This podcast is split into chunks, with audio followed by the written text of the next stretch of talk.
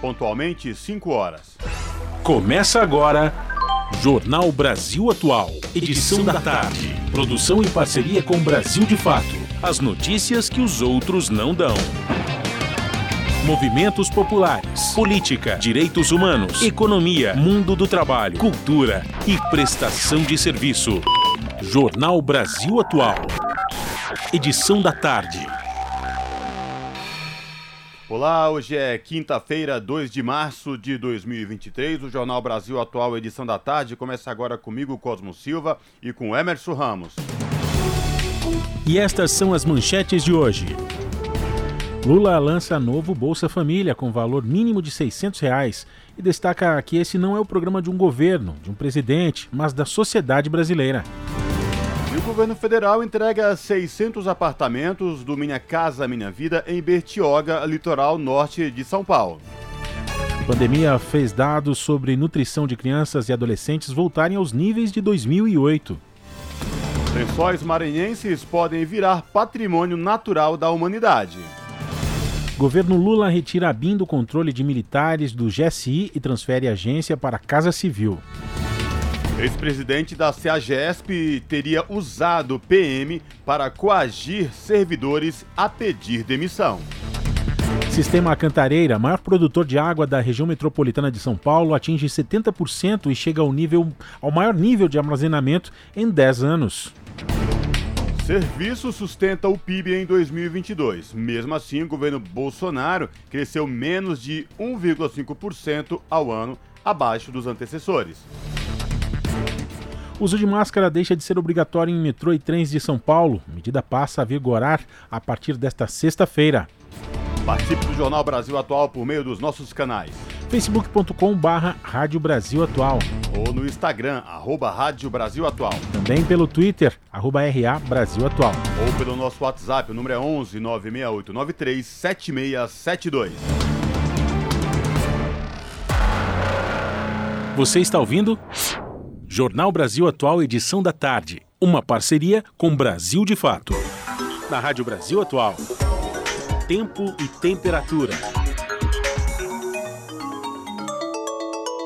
Sol, nuvens e pancadas de chuva para esta quinta-feira na capital paulista. Faz 30 graus e pode ter pancadas de chuva que vão até a noite. Durante a madrugada, as temperaturas caem para os 19 graus, mas sem chuva. No ABC também tem muitas nuvens e pancadas de chuva que podem ocorrer entre a tarde e a noite. Temperaturas entre 27 e 29 graus agora na região. Durante a madrugada, temperaturas entre 18 e 19 graus, mas sem chuva. A previsão se repete para Mogi das Cruzes. Quinta-feira de sol, muitas nuvens e pancadas de chuva à tarde e à noite. Faz 29 graus e durante a noite as temperaturas caem para os 18 graus. Em Sorocaba, no interior do estado, sol, muitas nuvens e pancadas de chuva que podem se estender até a noite. Faz 30 graus com mínima de 20 durante a noite. Daqui a pouco eu volto com a previsão do tempo para a sexta-feira na região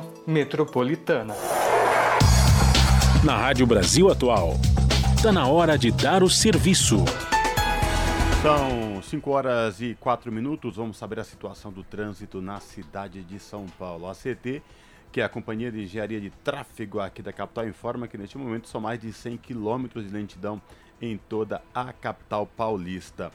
Uh, trânsito aqui na região da Avenida Paulista, por enquanto, segue tranquilo nos dois sentidos, tanto quem vai no sentido da Consolação como quem vai no sentido do Paraíso. Lembrando aos motoristas que hoje, por conta do rodízio municipal, não podem circular no centro expandido veículos com placas finais 7 e 8. Emerson Ramos e a situação do metrô e dos trens aqui da capital. Tudo em operação normal, Cosmo, sinal verde, para quem segue tanto pela CPTM, né, a Companhia Paulista de Trens Metropolitanos, também como pelo metrô, a, todas as linhas operando normalmente. E vamos lembrar aí para os estudantes que estão passando pela estação Vila Matilde é, hoje até às 18 horas e também amanhã, sexta-feira, na estação Corinthians Itaquera, linha 3 vermelha do metrô, mais uma vez aqui lembrete aos estudantes, Os estudantes estão buscando a primeira oportunidade de trabalho, podem receber orientações de profissionais do NUB, o Núcleo Brasileiro de Estágios, para cadastro de currículos, para vagas de estágio e também de aprendizagem. O serviço que a gente está prestando aqui é falando sobre o projeto Minha Vaga. Então, hoje dá tempo ainda até às seis da tarde, ali no, na estação Vila Matilde, e amanhã, das nove da manhã até às seis da tarde, na estação Corinthians Itaquera. E a situação nas rodovias Cosmo, como é que segue quem quer se deslocar um pouquinho mais aí para poder chegar em casa?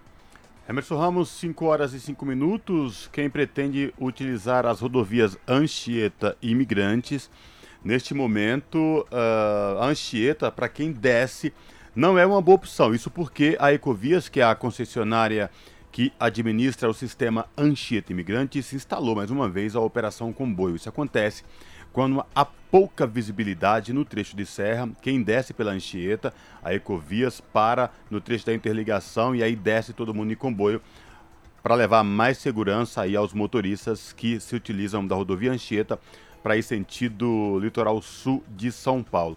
Quem sobe pela Anchieta da Baixada rumo à capital e o ABC, trânsito tranquilo pela Anchieta.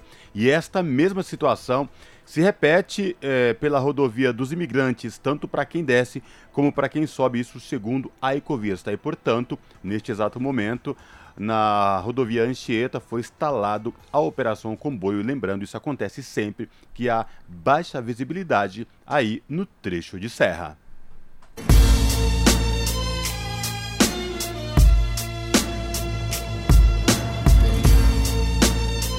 Salve, salve, quem vos fala, Gog, o poeta do rap nacional.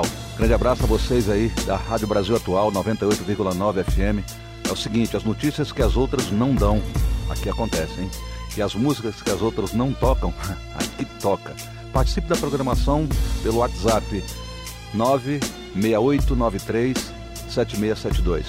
Rap Nacional é o que há. Valeu. Jornal Brasil Atual. Edição da tarde.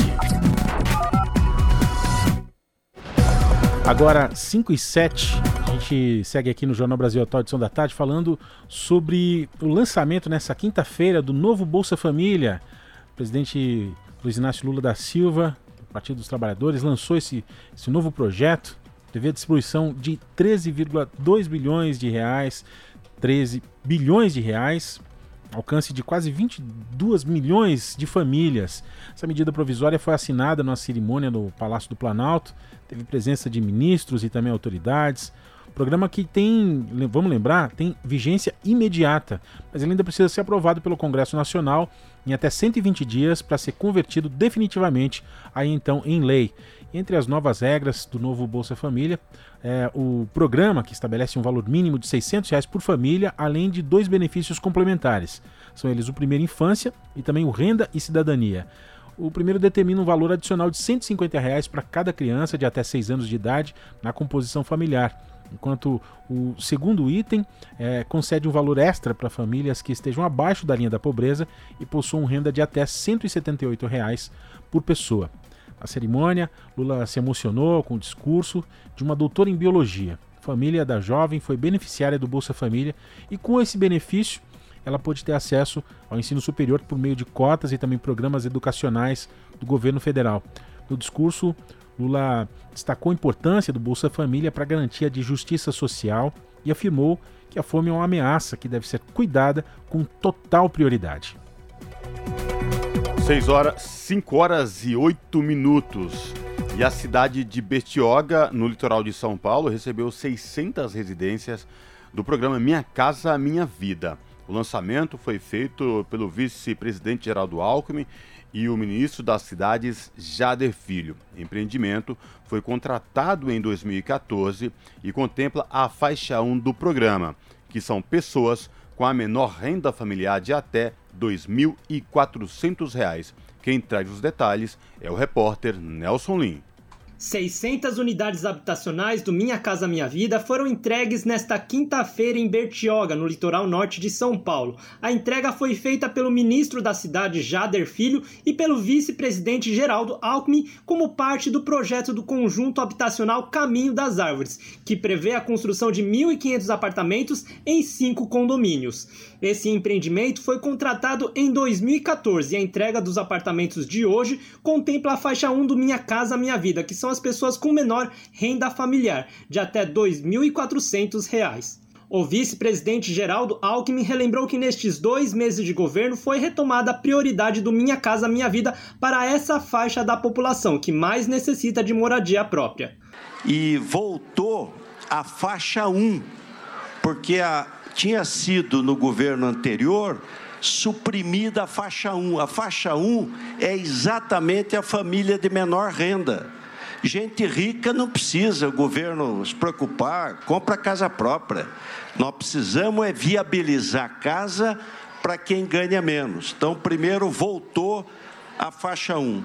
Os apartamentos entregues hoje são de dois quartos com sala, cozinha e área de serviço. Além disso, os condomínios contam com toda a infraestrutura de água, esgoto, iluminação pública, energia elétrica, pavimentação, drenagem e transporte público. Da Rádio Nacional em São Paulo, Nelson Lim. Agora, às 5 e 11 o governo Lula retira a BIM do controle de militares do GSI e transfere a agência para a Casa Civil. Essa mudança faz parte da estratégia do governo petista para conter inserção bolsonarista nas estruturas da inteligência. A gente vai saber mais sobre esse fato com o repórter Douglas Matos. O presidente Lula vai transferir a ABIN, a Agência Brasileira de Inteligência, da estrutura do GSI, Gabinete de Segurança Institucional, para a Casa Civil, pasta comandada pelo ministro petista Rui Costa, que é diretamente ligada à presidência da República. A medida foi confirmada por meio de um decreto publicado no Diário Oficial da União. Essa mudança faz parte da estratégia do novo governo de conter a influência de apoiadores de Jair Bolsonaro na ABIN o ex-presidente é acusado de aparelhar e fazer uso político do órgão. Até o momento, a agência estava sob o comando do GSI, que é o único ministério comandado por um militar na esplanada, o general Gonçalves Dias. A estratégia de Lula é uma demanda de entidades de profissionais da área, como a Intelis, a União dos Profissionais de Inteligência de Estado da ABIN. O objetivo agora é reformular os serviços de inteligência e segurança institucional após o fracasso na antecipação e monitoramento das invasões do dia 8 de janeiro. A ABIN é a agência de inteligência civil do país criada em 1999 durante o governo Fernando Henrique Cardoso.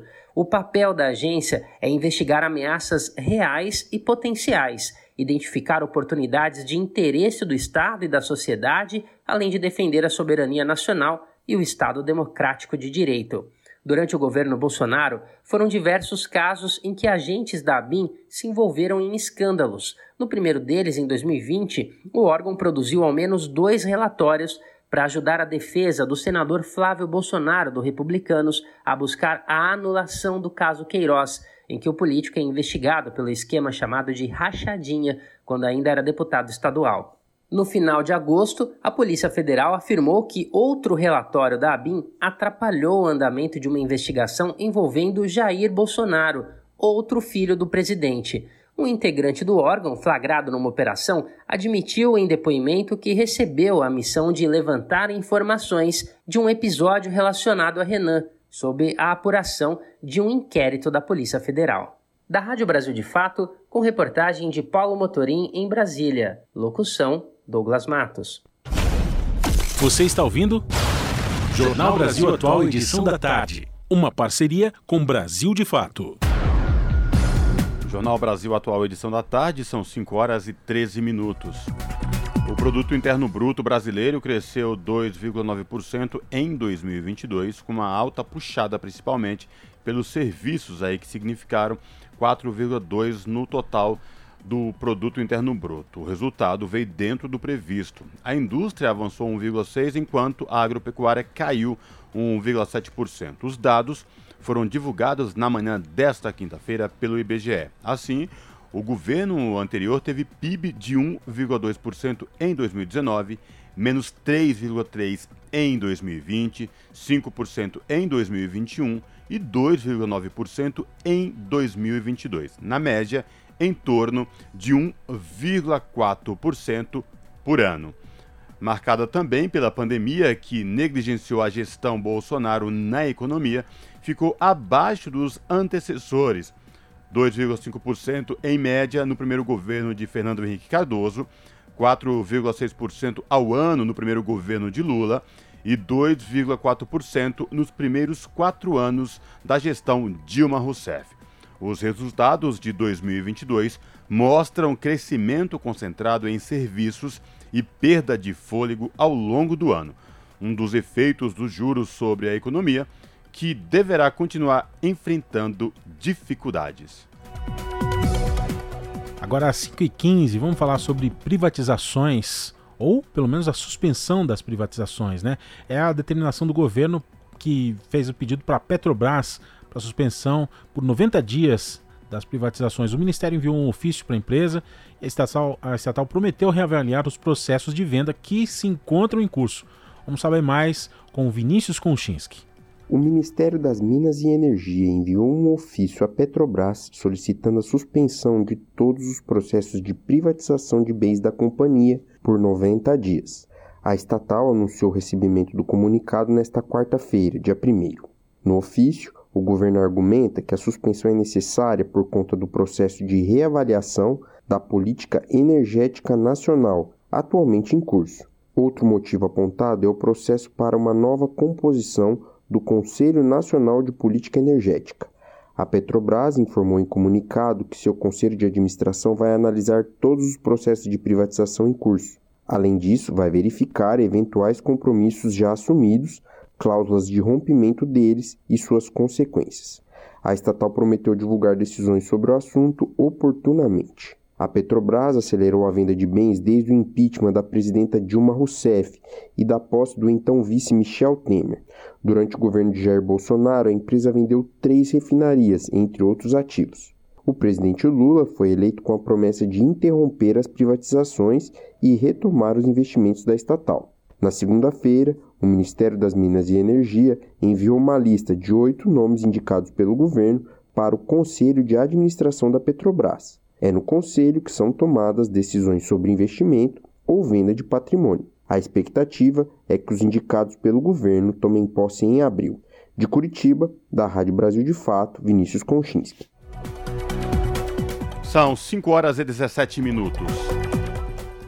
O apresentador Rafael Garcia conversou hoje pela manhã com Patrícia Pelatieri, diretora adjunta do Diese em São Paulo, sobre um boletim produzido pela instituição falando do enorme trabalho de reconstrução do Brasil que ocorre em um cenário mundial igualmente desafiador. Essa conversa foi realizada no Jornal da Manhã desta quinta-feira. Vamos acompanhar. Custo de vida, emprego e desemprego, cesta básica, tarifas públicas, salário mínimo. Agora, na Brasil Atual, a análise do DIEESE. E nós vamos conversar com a Patrícia Pelatieri, que é diretora adjunta do DIES. Obrigado pela tua participação. A gente vai conversar com a Patrícia sobre um boletim que é produzido pelo próprio DIES, é, dessa vez falando sobre os desafios para a reconstrução do país, a importância da participação social e a importância da participação sindical nesse processo. Patrícia, a gente tem acompanhado, e o boletim mostra isso, que do ponto de vista econômico, o Bolsonaro já é consenso, estimulou o enfraquecimento do Estado como agente indutor do crescimento, isso já tinha começado com o Temer, mas enfim, a gente pode destacar aí a transformação do Banco Central em autarquia independente e, mais recentemente, a privatização da Eletrobras no ano passado. Para complicar ainda essa situação no plano internacional, a economia está apresentando sinais de esta estagnação, não é isso? Ou nomezinho difícil, estagnação. E aí, como é que a gente enfrenta isso aqui no Brasil, Patrícia? É, criando empregos, aumento da massa salarial, estímulo à reindustrialização. Como é que a gente vai na contramão dessa maré? É, então, os desafios são, são de fato enormes. É, é verdade que o, o projeto que, é, que venceu a, as eleições é um projeto. Estava colocado ali no projeto é, justamente o enfrentamento dessas mazelas, né? É, fruto aí é, do, de, do, dos últimos anos. É, eu vou colocar aqui no pacote não só o governo Bolsonaro, mas nós tivemos uma é, um, também destruição aí no governo Temer. Então vou citar aqui dois elementos centrais é, que foram ainda no governo Temer de desconstrução do Estado, né? É, que, que foi a, a, a PEC do teto de gastos, que precisa ser enfrentada, e a questão da reforma trabalhista. Então, nós tivemos aí seis anos de um intenso ataque e desmonte é, do, do Estado Nacional, em todo, inclusive de desconstrução dos instrumentos aí é, determinantes para para alavancagem de uma da, da economia, da, da, do desenvolvimento, né?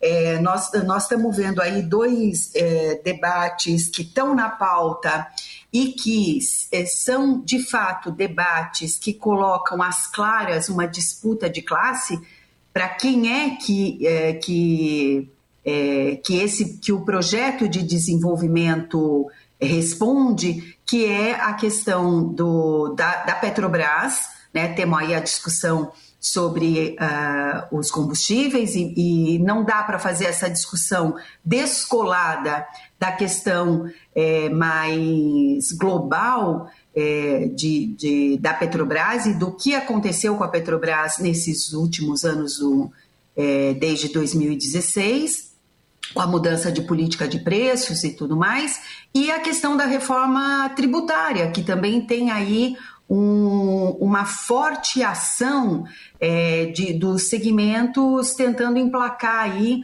um pensamento hegemônico é, de, de, uma reforma é, é, que precisa acontecer uma reforma tributária, mas que ela mantém aí o privilégio dos segmentos, é, de alguns segmentos é, da sociedade brasileira, dos rentistas, enfim, dos mais ricos. Então, o, o, os e eu não estou nem aqui entrando, como você bem tocou, nos desafios eh, internacionais, né? Eh, no cenário internacional.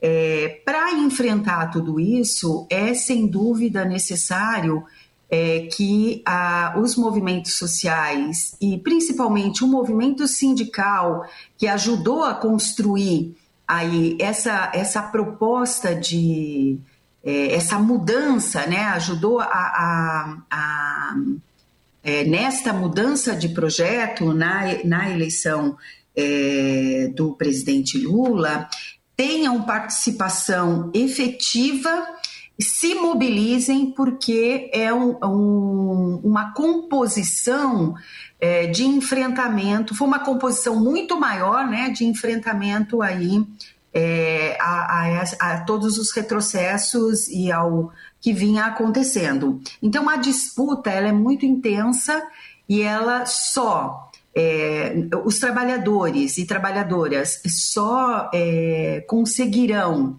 é, de fato é, é, ter melhoria se conseguirem, se, se a gente conseguir enfrentar todos esses esses desafios, né? Olhando aí para o que tem acontecido uh, nas negociações coletivas, na distribuição de renda, o que nós temos é um mercado de trabalho que, é, que regrediu em termos de proteção social. Nós temos uma parcela é, grande da, da, dos trabalhadores e trabalhadoras que estão em trabalhos informais e de subsistência, sem nenhuma proteção e sem perspectiva de, no envelhecimento, ter uma renda. É, nós temos uma, é, uma, em consequência, uma queda da renda significativa, somado aí ao, ao enfraquecimento que, que aconteceu das organizações sindicais em razão da reforma trabalhista e da desestruturação econômica, né, da perda dos empregos formais, é, nós temos aí é, uma parcela ainda grande das negociações coletivas que sequer conseguem repor a perda inflacionária, né? No ano de 2022, quase 40% de todo, todas as negociações coletivas é, não conseguiram repor as, as perdas inflacionárias. Então, o desafio para os trabalhadores ele é, ele é muito grande. E isso precisa ser enfrentado, e para ser enfrentado, nós temos que, que recolocar é, é, um certo equilíbrio nessas relações. Né? O que nós tivemos com a reforma é, trabalhista foi um, uma inversão da lógica de, de proteção ao trabalho. Né? É, é, é é, fortalecendo ainda mais essa desigualdade na relação capital-trabalho. Ou seja, é, tem uma proteção aí às empresas em detrimento é, da proteção do elo mais, mais frágil dessa relação, que é o, o trabalho. Então, nós precisamos urgentemente rever isso se nós quisermos, de fato, é, ter aí é, uma é, ter negociações coletivas de fato, né? Você precisa reequilibrar esse, essa, essas, essas diferenças. E precisamos de. E aí nós estamos falando de políticas públicas ativas né, e, e emergenciais e também de, é, de longo prazo é, para. É, para atingirmos aí a questão da, dessa precarização do mercado de trabalho, né? E somada à precarização, nós em matéria, na matéria anterior aqui é, se falou da, da desigualdade aí é, na questão das mulheres, eu acrescentaria aqui também na questão de raça-cor, né? Então, para além é, das políticas é, é, ter a intencionalidade da geração de emprego com qualidade, né? E distribuição da renda, nós precisamos enfrentar também essas desigualdades que acontecem é, no mercado de trabalho. A recuperação da renda ela é fundamental é, para o desenvolvimento do país. Tem, uh, por onde você olha, tem estudos de toda, de toda sorte aí, de todos os campos, não só do campo progressista, que mostram que as, a, toda a renda é, dessa é, de quem está próximo ali do, do salário mínimo, ela vai direto para a economia, para o consumo, né? E isso significa uh, dinamizar aí também a produção e a geração de empregos, ou seja, criar esse círculo esse, esse ciclo é, virtuoso na economia. Então, nós já tivemos, não é, não é inventar nada, nós tivemos a experiência é, é, que podemos analisar o benefício aí de uma política de valorização do, do salário mínimo. É, é, o quanto isso é, é virtuoso, é, não só para as pessoas, aqui não vou nem considerar essa questão que é tão importante, que é a, a dar condições de vida é, digna para as famílias brasileiras, mas olhando só a economia, ainda assim a, a recuperação é, e o aumento do salário mínimo é muito virtuoso para todos, não só para aquelas famílias que, que vão ser beneficiadas diretamente é, com isso, né? Mas é, não, essa não é uma discussão simples e a gente vê isso na própria mídia, né? É, é, a disputa que está na, na, na, na, grande mídia, a gente é, é bombardeado cotidianamente com, com a mensagem de que não há caminho, não há outro caminho a não ser o ajuste fiscal, e para o ajuste fiscal significa então que tem que manter aquela taxa de juros que é um, é um absurdo, né? uma taxa de juros que nenhum país é, é muito mais alta que todos os países é, é, do mundo e que, e que certamente é um entrave aí a questão do desenvolvimento econômico. Mas no embate entre é, os pensamentos, a gente é bombardeado cotidianamente que não se pode mexer na política de preço da Petrobras. Por quê? Porque você afeta quem patrocina aí essa é, toda, toda, todos esses analistas que estão é, é, na grande mídia, né? Não pode mexer na taxa de juros, porque também é uma. Você também está mexendo com rentismo, porque a cada 1% da taxa de juros você é, drena é, perto de 40 bilhões aí do orçamento público para os financiadores da dívida pública. Então, se nós formos ver todos é, os beneficiários, vamos, os privilegiados de, dessa política que está em disputa, eles são os mesmos, são, são poucos, mas são muito poderosos. Por isso, do outro lado, né, no, do nosso lado, dos trabalhadores e trabalhadoras, da população de uma maneira geral, é preciso reunir forças para fazer esse enfrentamento e, e essa disputa para termos alguma chance de fato de implementar o, o, projeto que foi vitorioso nas urnas em 2022. Para a gente terminar, Patrícia, eu quero retomar, é, e eu vou de novo me arriscar aqui a ficar gaguejando, a estagflação internacional, ela também é, tem os mesmos, as mesmas características do que a gente tem visto aqui no Brasil.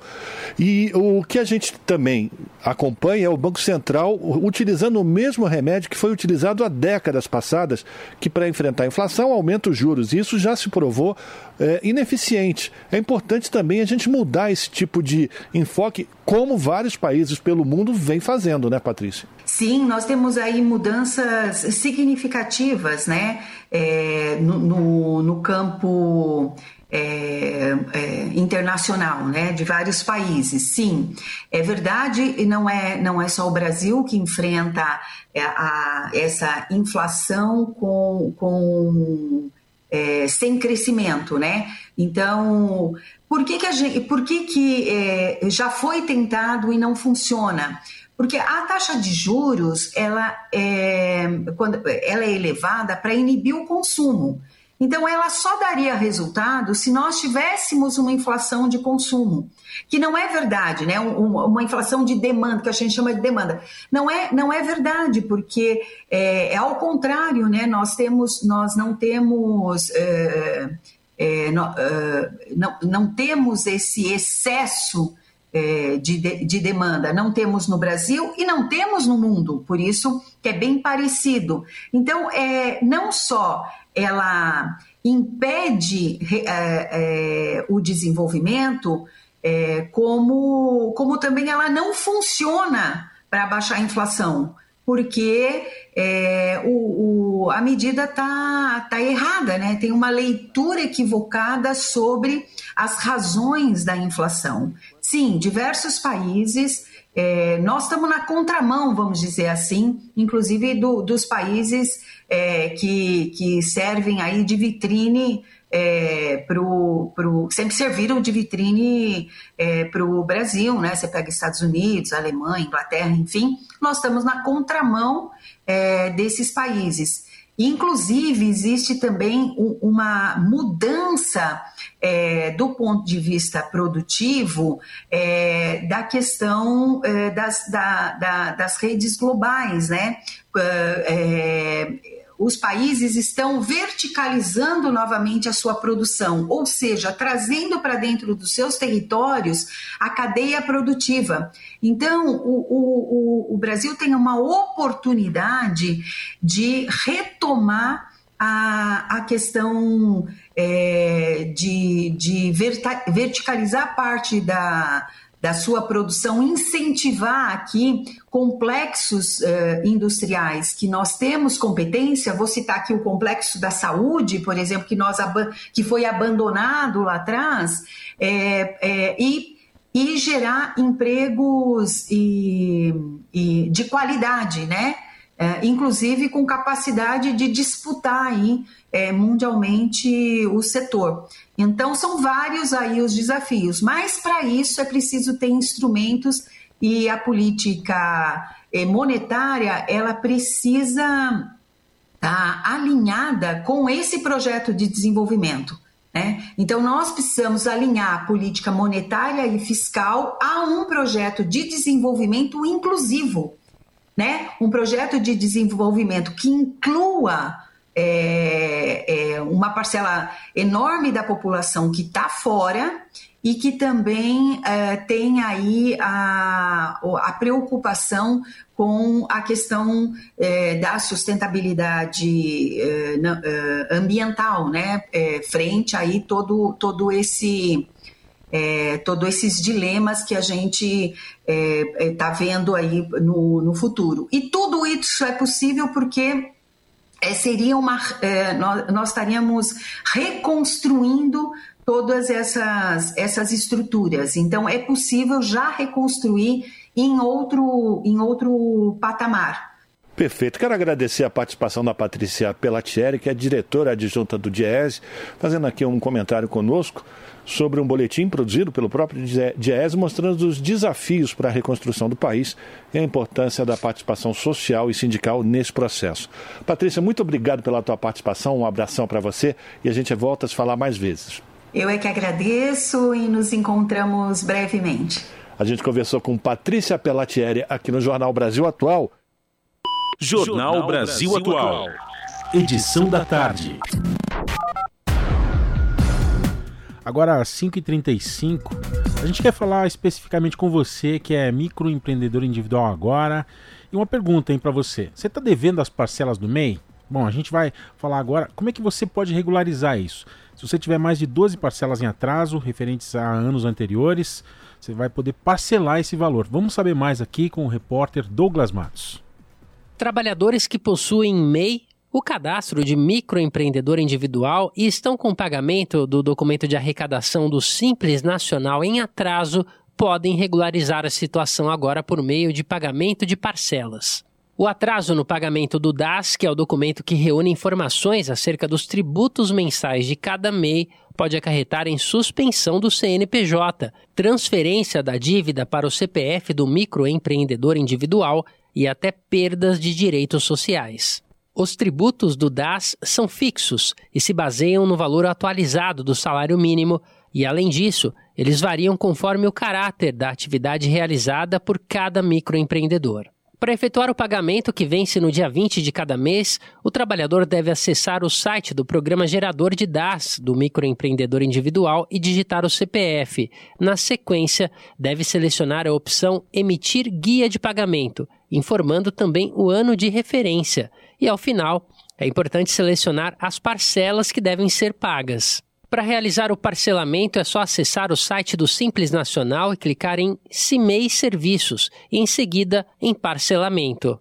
É importante lembrar que o pagamento dessa guia deve ser feito em até dois dias úteis. Os boletos do parcelamento podem ser acessados todos os meses no site do Simples Nacional, mas se preferir, o trabalhador pode informar uma conta corrente por onde será autorizado o débito automático mensal dos valores. Para acessar o site do Simples Nacional, é só entrar no site da Receita, www.receita.fazenda.gov.br. Repetindo, receita.fazenda.gov.br e depois procurar o ícone do Simples Nacional. De São Paulo, da Rádio Brasil de Fato, com reportagem de Mariana Lemos. Locução: Douglas Matos.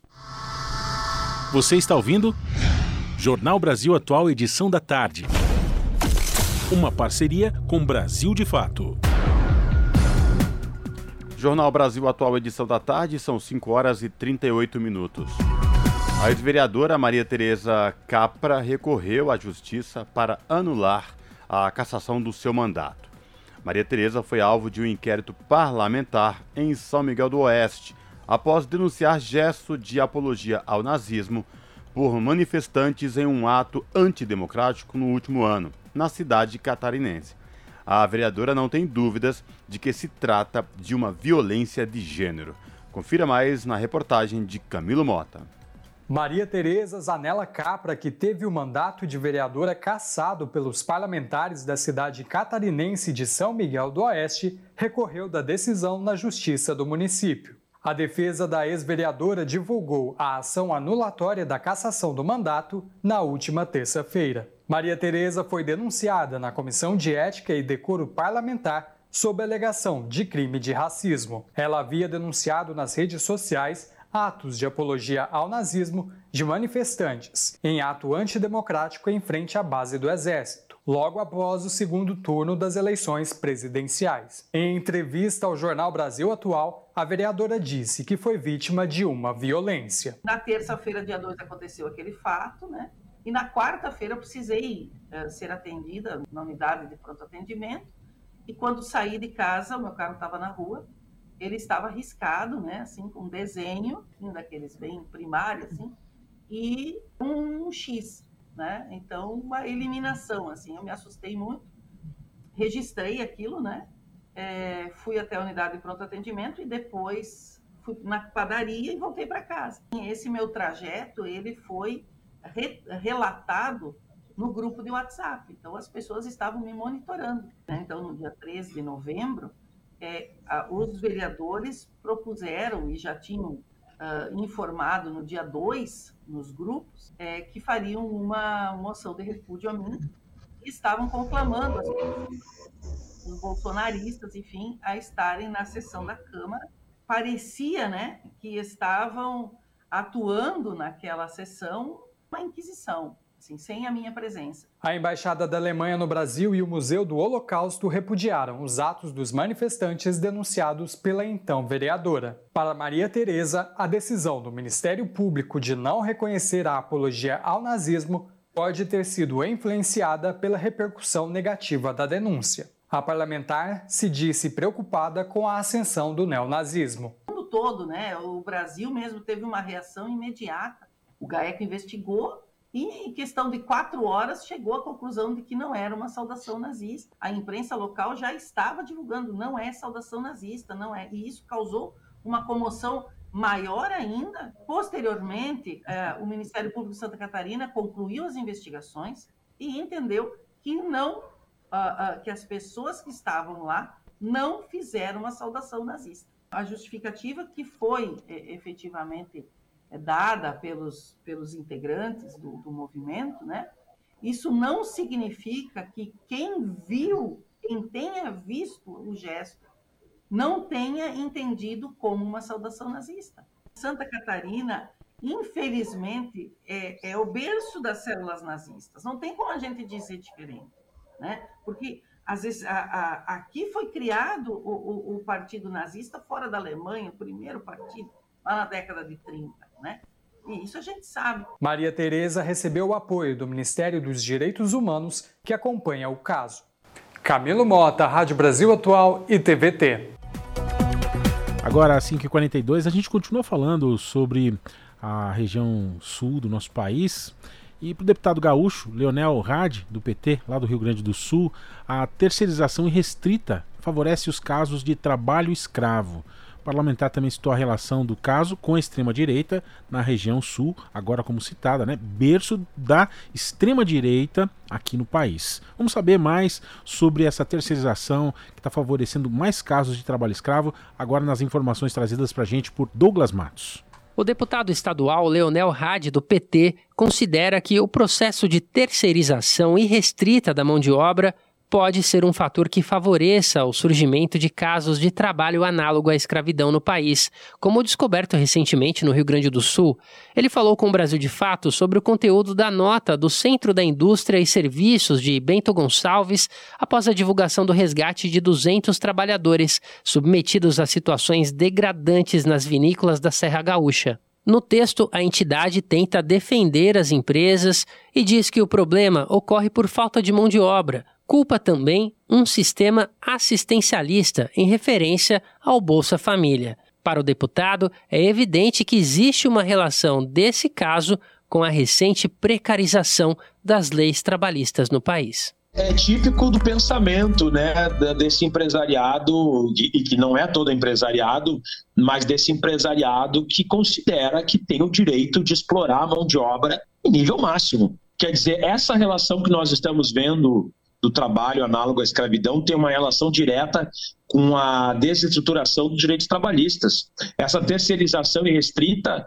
fortaleceu essa lógica de pessoas contratadas para contratar terceiros e que quantos casos nós não temos visto nos últimos anos reiterados de exploração de mão de obra de forma absurda. Sobre o conteúdo da nota, Rádio analisou que o texto corresponde a um pensamento preponderante na Serra Gaúcha, local em que o bolsonarismo foi bem votado nas eleições presidenciais.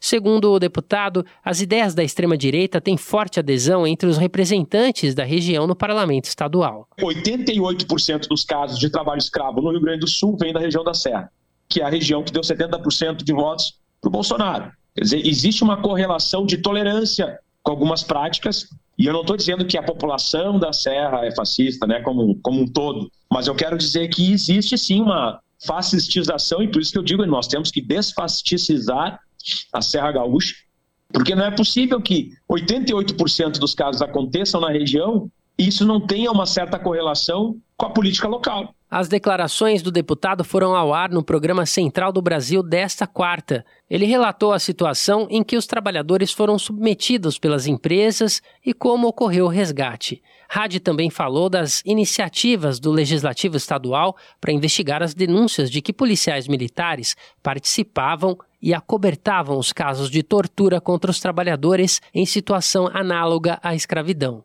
A denúncia também está sendo investigada pela Corregedoria da Brigada Militar do Rio Grande do Sul. De São Paulo, da Rádio Brasil de Fato, locução Douglas Matos. São 5 horas e 45 minutos. O Patriota expulsa vereador por fala xenófoba contra baianos. O partido considerou manifestação do vereador de Caxias do Sul desrespeitosa e inaceitável e que ataca os direitos constitucionais assegurados a dignidade humana, a igualdade, ao decoro, à ordem e ao trabalho. O repórter Klebe Grabowska tem mais detalhes. O episódio de trabalho escravo registrado na semana passada em Bento Gonçalves continua repercutindo na Serra Gaúcha. O Partido Patriotas comunicou a expulsão do vereador Sandro Fantinel, que ontem na Câmara Municipal de Caxias do Sul fez um discurso pedindo para que as empresas vinícolas da região não contratem mais aquela gente lá de cima, em referência aos baianos, e propôs estabelecer uma nova cadeia de contratação de mão de obra com os argentinos. Os contratados do país vizinho, segundo Fantinel, seriam mais limpos trabalhadores e corretos. O partido, diante da repercussão negativa do discurso e da repercussão que o caso está tomando, expulsou o vereador por considerar a manifestação desrespeitosa e inaceitável e que ataca os direitos constitucionais assegurados à dignidade humana, à igualdade, ao decoro, à ordem e ao trabalho. O vereador em questão concedeu entrevista antes do anúncio de sua expulsão, tentando justificar o teor do seu pronunciamento. Afirmou que só citou a Bahia porque a maioria dos trabalhadores subjugados veio do estado nordestino e que, se viessem de Santa Catarina, falaria do estado sulista também. O seu único arrependimento é ter dito que a única cultura que os baianos têm é viver na praia tocando tambor. Em depoimento à RBS TV, ele disse que a sua intenção era alertar os agricultores da região para não caírem caírem num suposto golpe de pessoas que aproveitam determinadas situações para criarem um ambiente de exploração e trabalho escravo. Já o governador do Rio Grande do Sul, Eduardo Leite, disse que essa manifestação não representa o pensamento do povo gaúcho e considerou o posicionamento como xenófobo e nojento.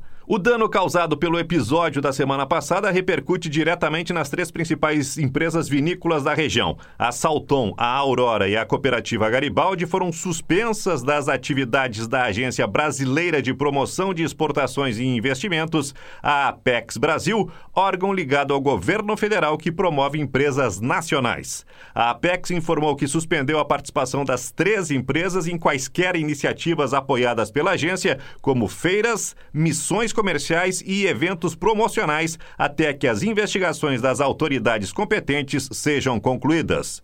De Porto Alegre, da FM Cultura, Kleber Grabowska para a Rádio Nacional. 5h48, a gente segue agora aqui no Jornal Brasil Atual, edição da tarde, falando sobre o ex-presidente da CEAGESP, que teria usado PM para coagir servidores a pedir demissão. Indicado por Bolsonaro, Melo Araújo, ex-comandante da rota, teria utilizado policiais militares para intimidar trabalhadores. A gente vai saber mais agora nas informações com Douglas Matos. Três servidores da CEAGESP afirmam terem sido ameaçados e coagidos pelo ex-presidente da estatal, coronel da reserva Ricardo Nascimento de Melo Araújo, para que pedissem demissão em maio de 2021. Dois deles cederam às ameaças e pediram exoneração do cargo. O Brasil, de fato, teve acesso a um dossiê organizado pelo Sindibast, que é o Sindicato dos Empregados em Centrais de Abastecimento de Alimentos do Estado de São Paulo, com depoimento dos trabalhadores. Nos relatos, há detalhes de um enredo classificado como filme de terror por um dos servidores.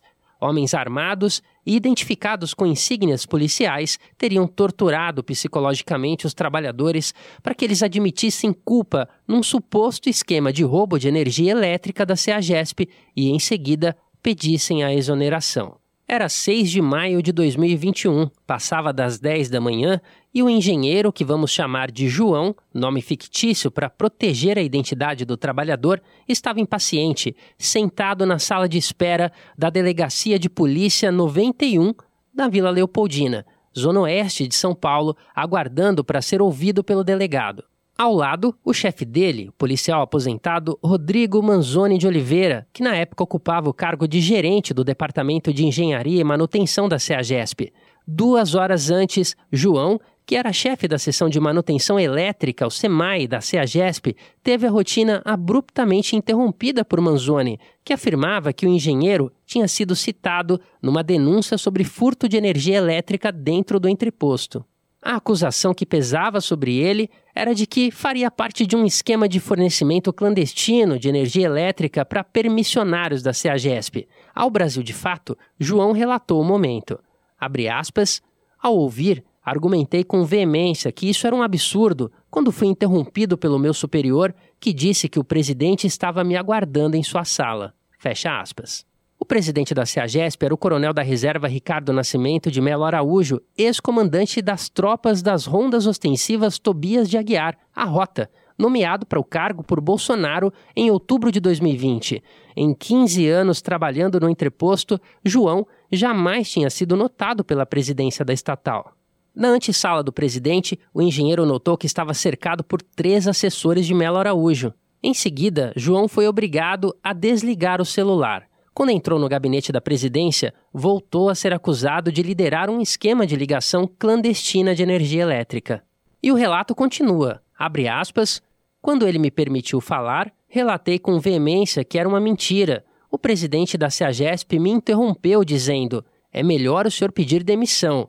Neste momento, interrompi, dizendo: Presidente, com todo respeito, Vou enfrentar o que for necessário, justamente porque em todo esse tempo de serviço sempre fui zeloso e não tenho nada a esconder. Fecha aspas. O engenheiro conta que foi interrompido novamente por Melo Araújo, que mostrou o crachá de Pedro, nome fictício de outro servidor, dizendo: Esse funcionário já pediu demissão. Pedro, servidor da CEAGESP que trabalhava na SEMAI, tinha iniciado a jornada de trabalho naquele 6 de maio às 6 da manhã. E por volta das 8 horas, Rodrigo Manzoni de Oliveira entra na sala dele com a mesma história, de que o nome de Pedro estava envolvido num suposto caso de roubo de energia. Após a acusação, Pedro afirma que também foi conduzido à sala da presidência por dois policiais. Abre aspas. No caminho, passei a ouvir de um dos policiais a seguinte frase: O senhor faz parte de uma quadrilha e vai assinar o seu pedido de demissão ou vai sair daqui preso. Peça sua demissão que é o melhor para você e para sua família, fecha aspas. Pedro respondeu então, abre aspas, se eu fosse bandido, roubaria um banco, fecha aspas. O policial retrucou, aí a rota te mata. Lembrando que a corporação foi comandada pelo presidente da CEAGESP, Melo Araújo. Na antessala da presidência, o servidor conta que voltou a ouvir ataques, sendo chamado de verme e ladrão. Ainda na antessala, Pedro afirma ter tido o celular tomado pelos policiais e foi obrigado a levantar a camisa para mostrar que não estaria armado. Já no gabinete de Melo Araújo, ouviu a acusação de furto de energia elétrica e recebeu duas alternativas do presidente: descer no segundo andar, onde ficam recursos humanos, e assinar o pedido de demissão, ou sair de lá preso e algemado, com imprensa e tudo mais. Pedro pediu para ver o conteúdo da denúncia e perguntou a Melo Araújo por que não tinha sido aberta uma sindicância interna para apurar o fato. O presidente, segundo ele, respondeu: abre aspas, como é denúncia, não precisa de sindicância, é demissão direto, fecha aspas. Após as ameaças, Pedro cedeu e foi ao segundo andar assinar a carta de demissão. O roteiro foi o mesmo com o eletricista Antônio, mais um nome fictício para proteger a identidade do trabalhador, que também atuava no SEMAI da CEAGESP. Ele foi o terceiro funcionário acuado por Melo Araújo e a equipe do então presidente da CEAGESP. A companhia abriu ainda em 2021 um processo administrativo disciplinar para apurar o possível roubo de energia elétrica da estatal. E de acordo com essa sindicância, o que havia era um acordo de rateio entre permissionários por ausência de relógio medidor para todos, uma responsabilidade do entreposto.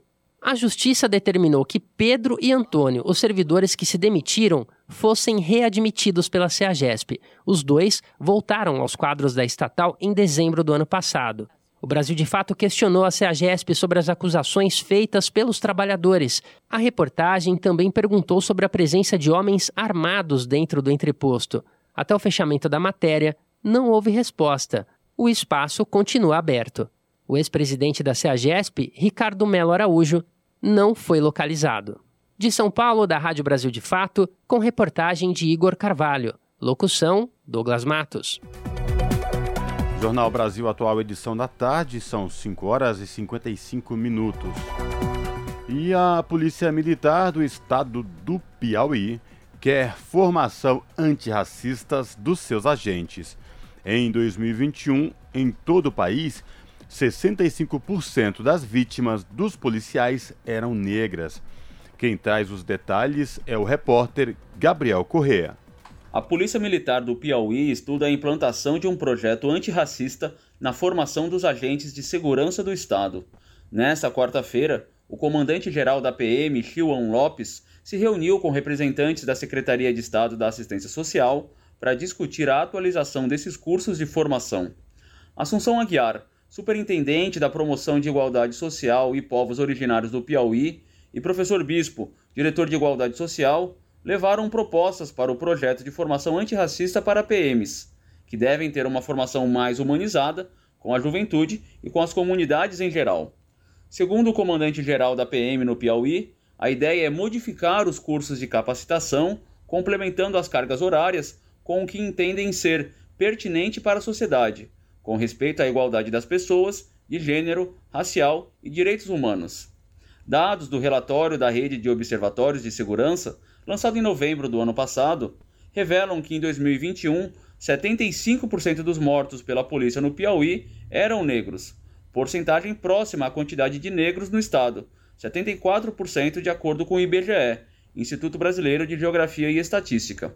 Porém, os casos de morte de negros em ações da polícia sobem, ao observar somente a capital Teresina, onde a porcentagem chega a 83% e ocorrem principalmente nas periferias. No Brasil, das 3.290 vítimas da letalidade policial em 2021, 2.154 foram pessoas negras. Os dados foram colhidos pela Rede de Observatórios da Segurança por meio da Lei de Acesso à Informação.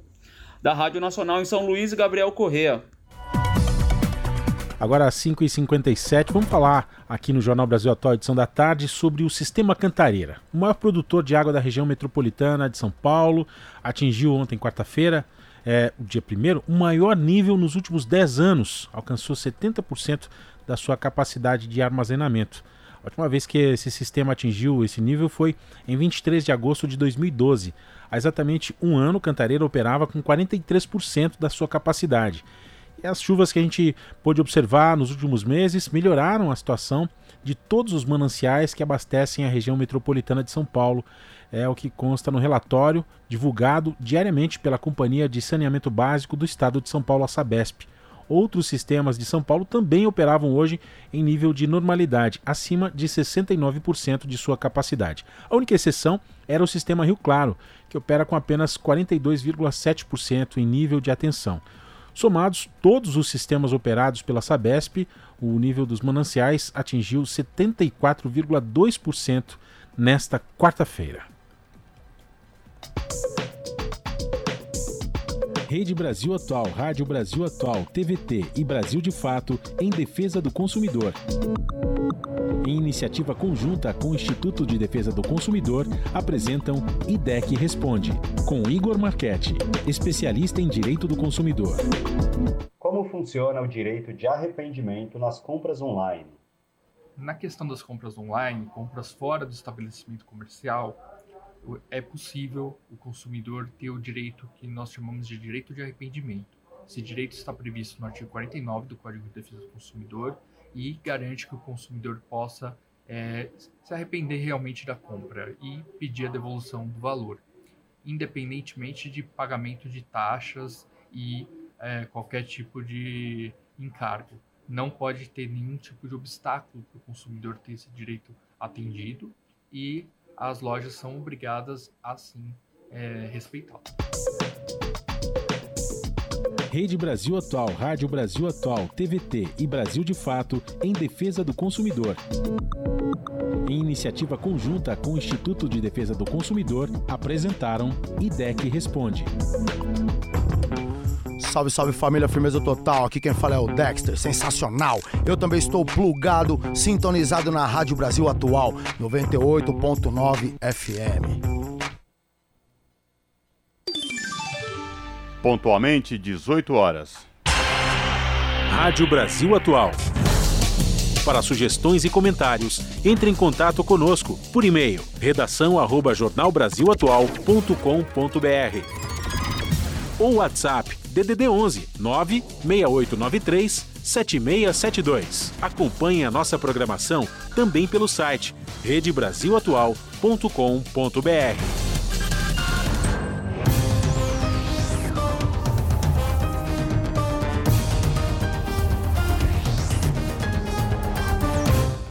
Dezoito horas e chegou o momento da gente fazer aquela conexão básica diariamente Rádio Brasil Atual, seu, é, Jornal Brasil Atual, edição da tarde, com a redação do seu jornal, para saber do apresentador Kaique Santos quais destaques de logo mais do seu jornal que começa pontualmente às 7 da noite na TVT, canal 44.1 digital em São Paulo e na Grande São Paulo.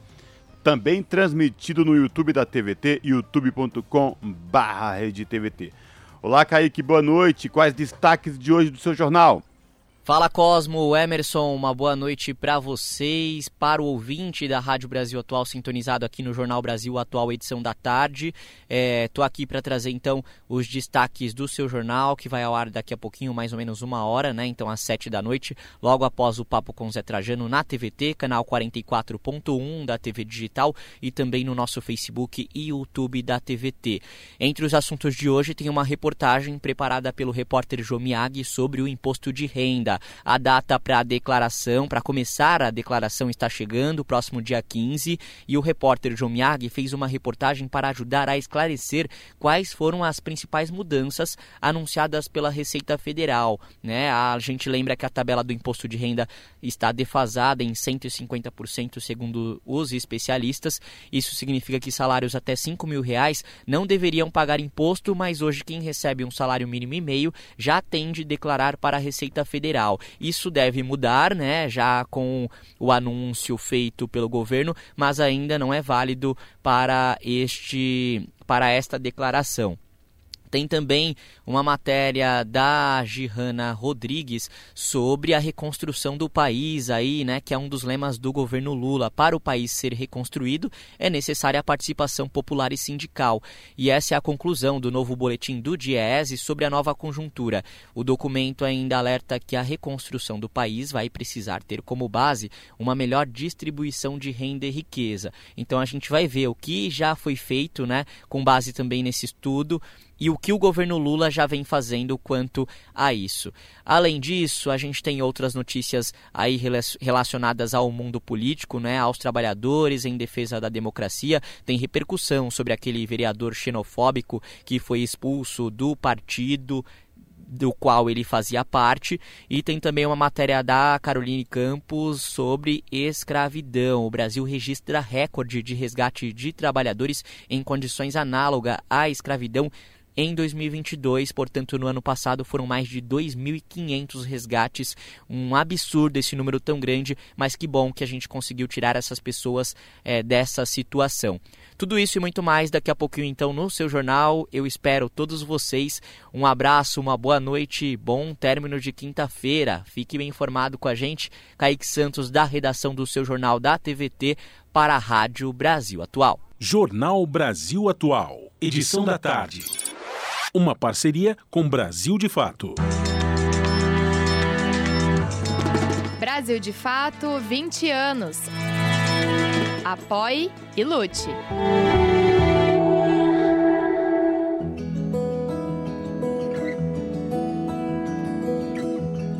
Momento agroecológico.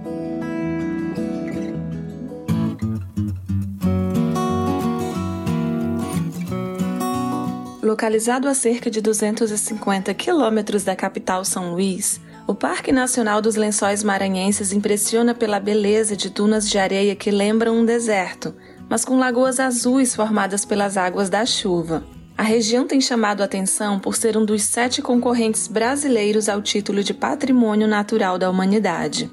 Na área de 155 mil hectares, além das belezas das dunas, vivem cerca de 700 famílias, consideradas guardiãs e protetoras do meio ambiente. É o que destaca a pesquisadora e turismóloga Michele Santos. Hoje em dia são cerca de 700 famílias que moram no entorno do parque e através delas a gente observa que os lençóis maranhenses não é um deserto, e sim uma diversidade de vidas em harmonia, a relação do homem com a natureza.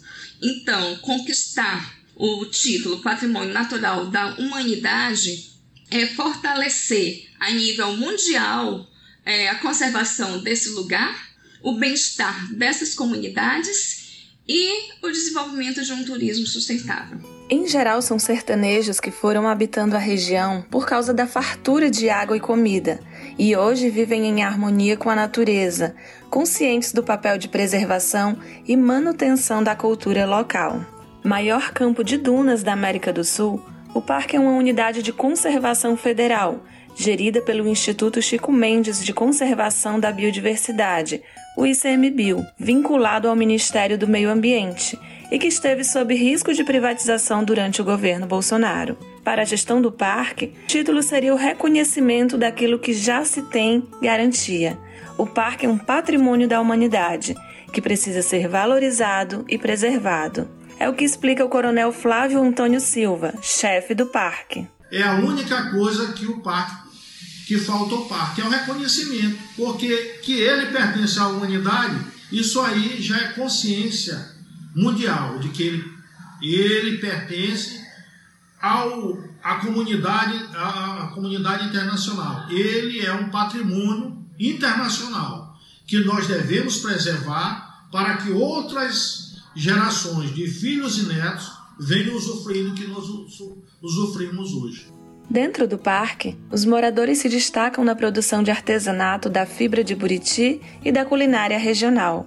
A maioria das famílias vive do próprio alimento, à base da agricultura familiar e da pesca artesanal. É o que apresenta a agricultura Ana Paula Souza, moradora de Santo Amaro, uma das áreas pertencentes ao parque. Eu e minha família e várias outras famílias daqui de Santa Amaro vivemos dentro da área do Parque dos Lençóis Maranhenses. Muitas comunidades e a gente vive dessa maneira, produzindo o nosso próprio alimento, criando peixe na horta, a gente faz a farinha e assim a gente produz o nosso próprio alimento. De braços abertos para a recepção de turistas, os moradores das comunidades que compõem o parque alertam para o respeito aos modos de vida tradicionais. O produtor cultural Canídia Souza, da comunidade Tapuio, no município de Barreirinhas, fala sobre o potencial da região. É, atualmente também os lençóis têm sido cenário de uma novela global que é Travessia, na qual eu participei da questão da produção do, dos artistas, principalmente dos figurantes que foram toda aqui da comunidade do apoio, os pescadores, as lavadeiras, as crianças. Uh, então, a, nós estamos na mídia, mas a gente não quer perder a nossa identidade local, o nosso modo cultural de fazer a arte. Do Maranhão para a Rádio Brasil de Fato, Mariana Castro. Você está ouvindo? Jornal Brasil Atual, edição da tarde. Uma parceria com Brasil de Fato. Jornal Brasil Atual, edição da tarde, são 6 horas e 8 minutos. O uso de máscara em metrô, trens e ônibus intermunicipais no estado de São Paulo deixará de ser obrigatório a partir de sexta-feira. Dessa maneira, o uso para ser recomendado principalmente para públicos de risco específicos, como pessoas com mais de 65 anos, como imunodeficiência, comorbidade e sintomas respiratórios. Segundo nota divulgada hoje pelo governo estadual, a decisão está em consonância com a nota divulgada nesta semana pela Anvisa, que é a Agência Nacional de Vigilância Sanitária, em desobrigar o uso do item em portos e aeroportos do país. De acordo com um estudo publicado na revista americana Prestige of Nation Academy of Science, é a sigla em português PNAS, em janeiro de 2021, o uso em máscaras uso em massa de máscaras como medida de controle da transmissão comunitária do vírus é comprovado cientificamente. Mais recentemente, três estudos, dois avaliando o uso comunitário de máscaras na população de forma geral e um dentro de um ambiente hospitalar, mostraram que as máscaras reduzem significativamente o número de casos em ambientes fechados, em comparação aos locais onde as pessoas não utilizaram. Isso significou 49%, de, 49 de redução. Outro estudo encontrou uma redução de 40% dos casos em pessoas que usaram as máscaras por pelo menos um dia ao ter interações com outras pessoas. São 6 horas e 10 minutos. Nesse início do mês das mulheres, vamos falar sobre um tema bastante polêmico e cheio de tabus. É preciso coragem da nossa sociedade para tratar do aborto e de suas consequências. A questão, como defendem os movimentos de mulheres, deve ser encarada no âmbito da saúde pública. Para tornar mais claros alguns pontos sobre o assunto, a repórter Larissa de Lima conversou com o Dr. Jefferson Drezetti, professor de saúde pública da Universidade de São Paulo. Vamos acompanhar. Em 1940, foi assinado o artigo 128 do Código Penal Brasileiro, tornando legal o aborto em casos de risco de vida para gestante, gestação resultante de violência sexual e em casos de anencefalia, a ausência de cérebro do feto, o que impossibilitaria sua vida após o nascimento.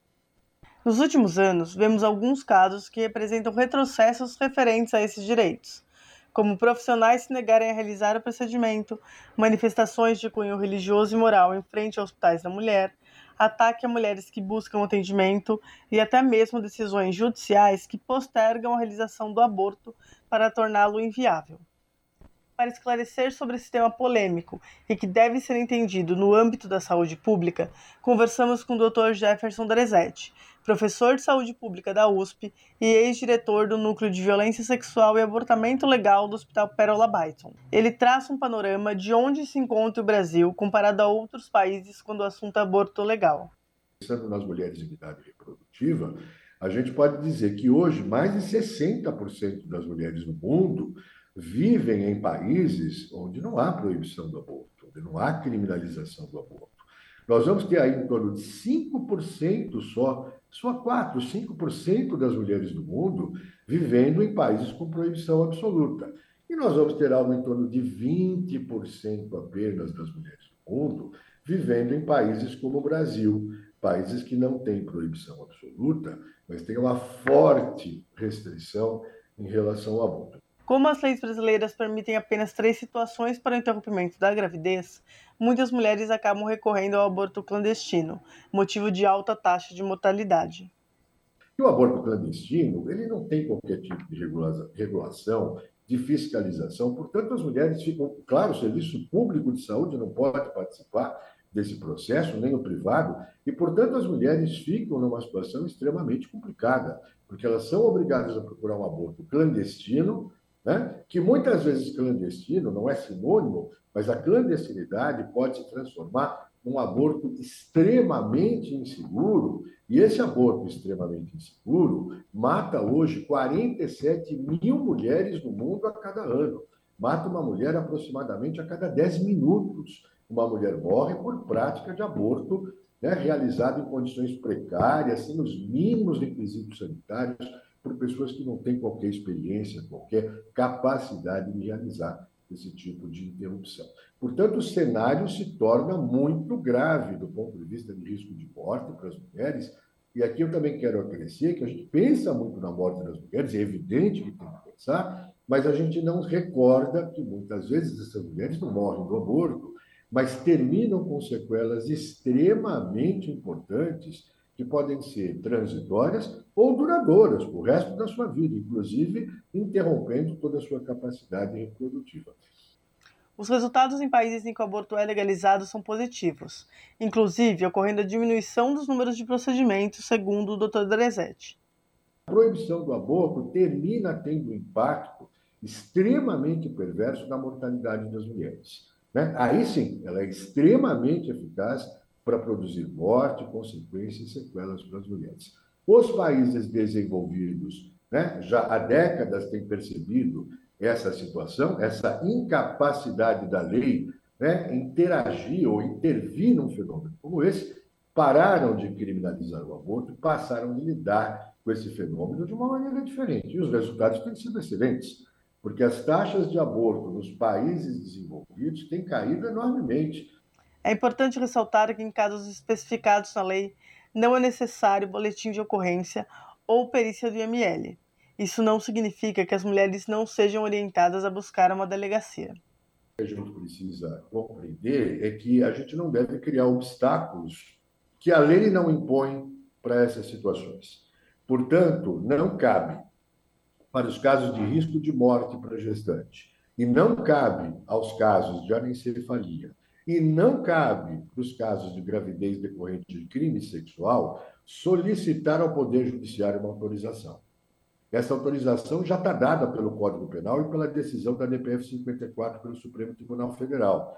Portanto, o primeiro equívoco que ainda é cometido no Brasil é o médico, o serviço de saúde, a médica, entender ou acreditar que para realizar um aborto previsto em lei, ela vai necessitar, o Serviço de Saúde vai necessitar uma autorização do Poder Judiciário. Essa autorização é absolutamente indispensável. Não preciso perguntar ao Poder Judiciário ou ao magistrado se eu posso fazer aquilo que a lei me diz que eu posso fazer. Tá? Então não cabe fazer esse tipo de pergunta. De acordo com o Dr. Drizete, outro obstáculo que as mulheres relatam é a recusa de profissionais em fazer os atendimentos. Essa questão também é prevista em lei e em códigos éticos, porém com ressalvas como aponta o médico. É preciso deixar claro que a objeção de consciência não é um dispositivo de direito absoluto do profissional de saúde. O profissional de saúde no Brasil não tem direito à objeção de consciência quando se tratar de um caso de emergência, portanto, os riscos de morte, né, o aborto em risco de morte não se sujeita à objeção de consciência, Tá? Então, nos casos de risco de morte, isso não pode ser é, colocado. E quando não há outro médico para prestar assistência, se ele é o único médico ali disponível, o único médico possível para prestar essa assistência para a mulher, ele não pode se recusar, né, se colocando no, no, na questão da objeção de consciência. São, as duas, vamos dizer assim, as duas exceções fundamentais. O que não quer dizer que o deixe o Estado brasileiro ter responsabilidade sobre aquele caso. Né? Uma instituição de saúde não tem direito à objeção de consciência.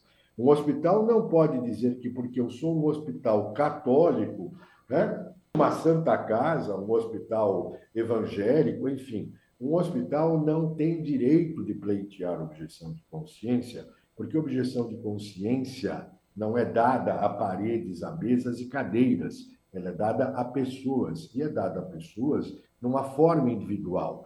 Não existe uma objeção de consciência de um chefe de serviço ou de um professor de uma universidade a qual ele possa impor aos seus subordinados. Portanto, não existe esse tipo de situação. Ela é absolutamente bizarra e acontece no Brasil. Nós temos hospitais aqui em São Paulo que não permitem realizar laqueadura tubária porque é um hospital de religiosas, e todo mundo sabe aqui qual é, qual é esse hospital, e nada, absolutamente nada é feito para mudar uma situação como essa. O hospital escolhe, por motivos religiosos, não cumprir políticas públicas e cercear direitos das pessoas, como se pudesse misturar Estado e religião num país que escolheu ser um Estado laico.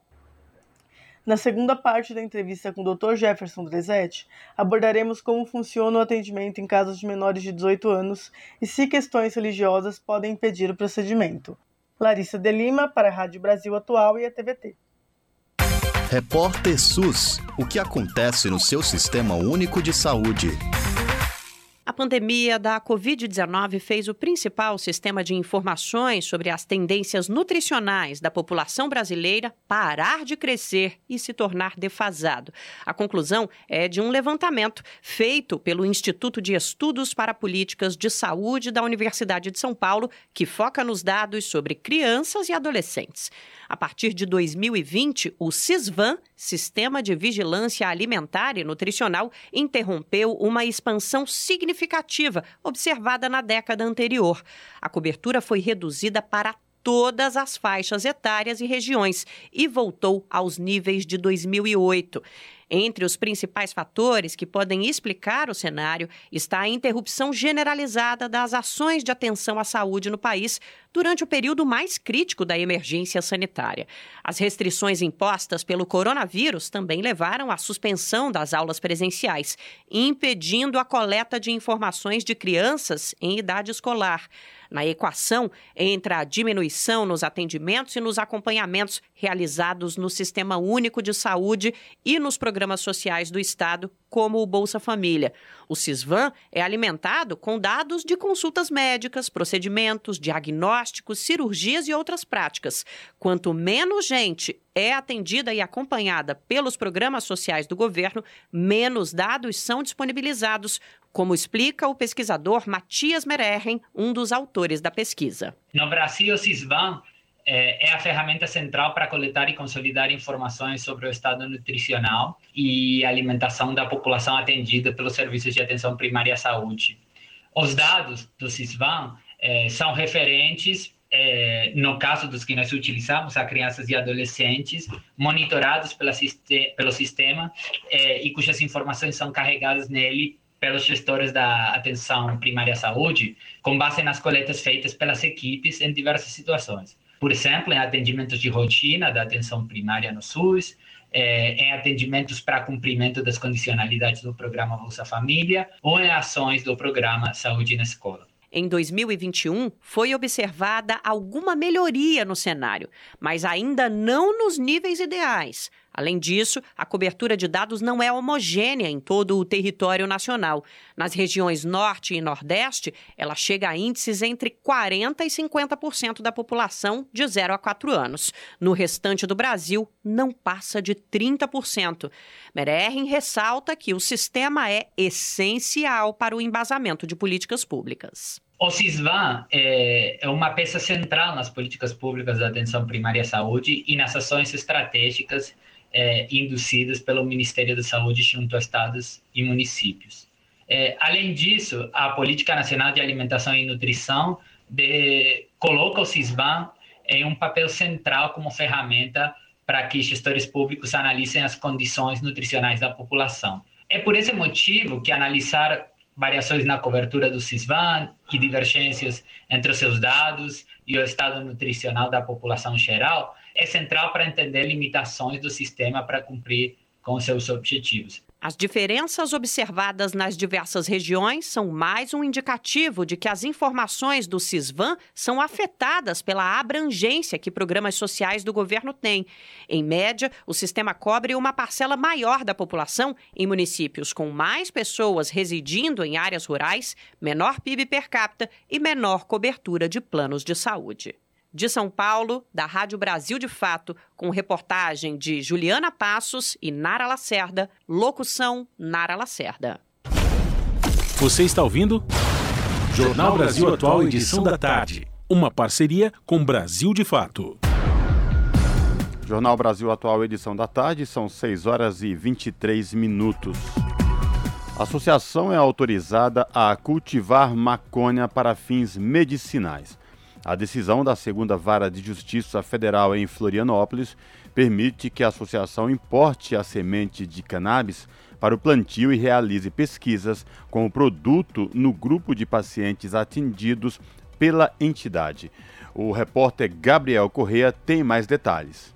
A associação Cannabis Medicinal de Santa Catarina, ou Santa Cannabis, conseguiu uma autorização judicial para o cultivo de maconha e a produção do óleo da planta para uso no tratamento de pacientes que tenham indicação clínica e prescrição médica. A decisão é do juiz Leonardo Cacau dos Santos, da segunda vara da Justiça Federal, em Florianópolis, e permite que a associação importe a semente de cannabis para o plantio e realize pesquisas com o produto no grupo de pacientes atendidos pela entidade. De acordo com o presidente da Associação Santa Cannabis, Pedro Sabacialskis, o preço do medicamento importado, em torno de R$ 3.500, deve cair para cerca de 350 reais com o início da produção própria, beneficiando os mais de 3 mil pacientes da instituição. O impacto é, é bem grande. Hoje, os principais tratamentos são epilepsia refratária,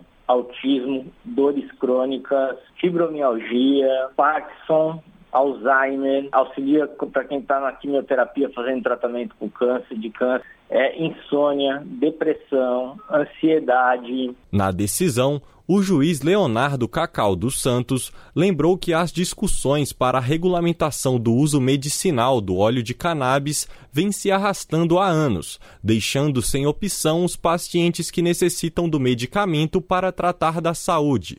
A decisão do magistrado ainda pode ser objeto de recurso no Tribunal Regional Federal da Quarta Região, em Porto Alegre. Com supervisão de Roberto Pisa, da Rádio Nacional em Brasília, Eduardo Cupertino. Jornal Brasil Atual. Edição da tarde. Jornal Brasil Atual, edição da tarde, são 6 horas e 25 minutos. Antônio Marinho, poeta pernambucano, é nomeado diretor de cultura popular do Ministério da Cultura. Convidado por Margarete Menezes, Marinho é natural de São José do Egito, no Pernambuco, e é membro de uma família de poetas. Quem traz os detalhes é Paulo Motorim. A nomeação do poeta pernambucano Antônio Marinho foi oficializada nesta quarta-feira para o cargo de diretor nacional de cultura popular pelo Ministério da Cultura. Ele aceitou o convite feito pela ministra da pasta, Margarete Menezes, em dezembro do ano passado. No cargo, o poeta vai chefiar a área de cultura popular, responsável por fomentar manifestações culturais tradicionais e populares, criada pela nova gestão do Ministério. Marinha natural de São José do Egito, no sertão do Pajeú, em Pernambuco, e é membro de uma família de poetas e fazedores de cultura. O novo diretor de Cultura Popular participou do grupo de trabalho na transição do governo para a pasta da cultura, no CCBB, o Centro Cultural Banco do Brasil. Em dezembro, ao falar sobre a nomeação, o poeta afirmou que vê a tarefa como um serviço nobre e agradeceu a confiança da ministra e do presidente Lula. Antônio Marinho é uma figura conhecida na cena cultural pernambucana e brasileira. Já atuou em importantes eventos como o Carnaval de Recife e Olinda, Festival de Inverno de Garanhuns, entre outros. Além de ser vocalista no grupo poético musical Encanto e Poesia, Antônio Marinho ainda preside o Instituto Lourival Batista. A entidade trabalha na salvaguarda da obra de seu avô e na realização de ações culturais em sua cidade natal. Marinho também tem passagens pelo cinema e pela televisão, como entrevistado em programas e documentários sobre cultura popular, como produtor e como ator. De Brasília, da Rádio Brasil de Fato, Paulo Motorim. A pluralidade de ideias e a informação confiável nunca foram tão necessárias. Você que gosta do conteúdo jornalístico produzido pela Rádio Brasil Atual e pela TVT tem uma missão muito importante: dar o seu apoio para que nossa voz continue cada vez mais forte. Jornalismo independente, com responsabilidade com a notícia e com a democracia, só é possível com a participação e o apoio popular. Acesse o site catarse.me/tvt faça a sua assinatura e nos ajude com sua contribuição. Rádio Brasil Atual e TVT. Compromisso com a notícia. Compromisso com você. Na Rádio Brasil Atual. Tempo e temperatura. A sexta-feira também vai ser quente aqui na capital. Sol, muitas nuvens e possibilidade de pancadas de chuva durante a tarde e a noite. As temperaturas vão ficar entre os 19 e 32 graus. No ABC, a previsão se repete: tempo nublado e temperaturas entre 19 e 31 graus. E a possibilidade de pancadas de chuva durante a tarde e a noite em todas as cidades da região. Sexta-feira nublada também em Mogi das Cruzes. Pode ter pancadas de chuva que se estendem até a noite. As temperaturas vão ficar entre os 18 e 31 graus. Em Sorocaba, no interior do estado, sol, muitas nuvens e possibilidade de pancadas de chuva nos períodos da tarde e da noite. Temperaturas entre 20 e 32 graus. Camilo Mota, Rádio Brasil Atual. E termina aqui mais uma edição do Jornal Brasil Atual, edição da tarde, que teve a minha apresentação Cosmo Silva e de Emerson Ramos. Nos trabalhos técnicos, Fábio Balbini.